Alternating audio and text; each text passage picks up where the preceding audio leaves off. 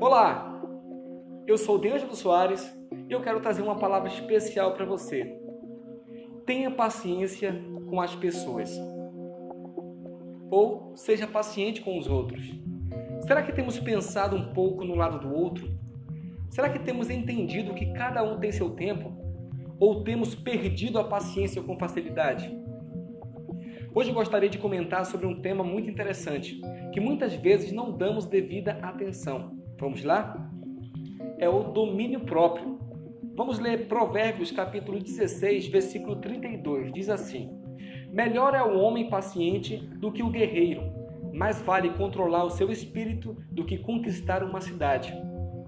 O domínio próprio tem a ver com a nossa capacidade de controlarmos nossos impulsos, atitudes, comportamentos e emoções. Creio que tenha tudo a ver com paciência. Infelizmente, é muito fácil e comum nos estressarmos e perdermos a paciência com as pessoas ao nosso redor, sejam parentes, amigos, conhecidos ou até mesmo pessoas que não conhecemos.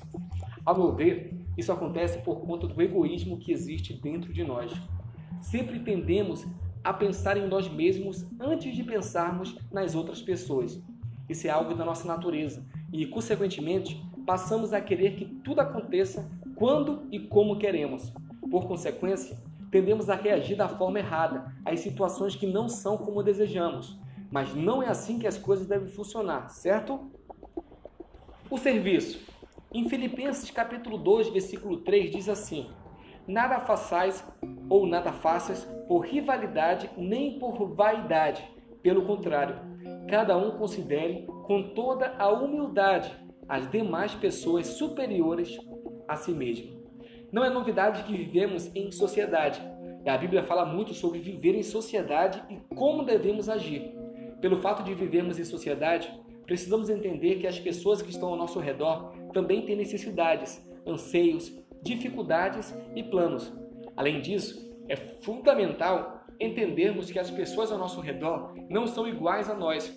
Portanto, cada um tem seu tempo e cada um está vivendo sua própria fase de vida. Não podemos forçar alguém a fazer algo ou aprender algo pelo simples fato de que aprendemos daquele jeito ou porque para nós aquilo é fácil ou simples. Cada um tem suas dificuldades e, na maioria das vezes, a dificuldade da pessoa ao seu lado não será a mesma que a sua. Então, precisamos aprender a respeitar não apenas o tempo das outras pessoas, mas principalmente o tempo de Deus. Tudo tem o seu tempo determinado e há tempo para todo propósito debaixo do céu. Isso está em Eclesiastes capítulo 3, versículo 1. Graça e paz e muito obrigado por poder me ouvir. Até a próxima.